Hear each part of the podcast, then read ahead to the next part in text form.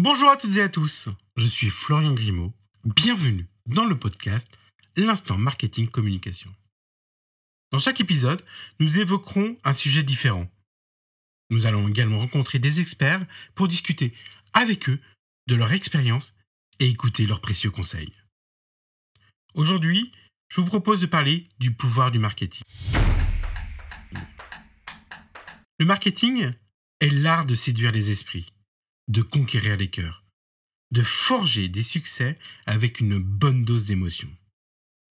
Il vise à promouvoir et à mettre en valeur un produit, un service, un projet ou une marque.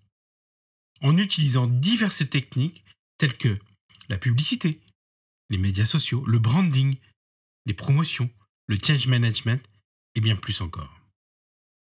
Le pouvoir du marketing réside dans sa capacité à façonner les perceptions des consommateurs, à influencer leur choix d'achat et à créer une loyauté envers une marque spécifique.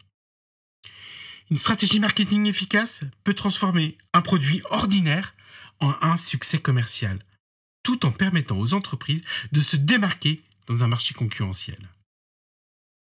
Le marketing est un pouvoir à double tranchant. Il peut être utilisé pour inspirer et créer un changement positif, mais il peut également être utilisé pour manipuler et contrôler les gens. C'est à nous, en tant que professionnels du marketing, de choisir comment nous allons utiliser ce pouvoir. Alors quand on évoque le pouvoir du marketing, nous sommes obligés d'évoquer une notion fondamentale, l'importance de l'éthique. Il est essentiel que le marketing soit éthique et responsable pour éviter toute manipulation ou désinformation. Le marketing est un outil puissant qui peut être utilisé pour atteindre de nombreux objectifs. En choisissant l'éthique et en adoptant une approche responsable, les entreprises peuvent utiliser le marketing pour créer des messages persuasifs qui inspirent et engagent leur public cible.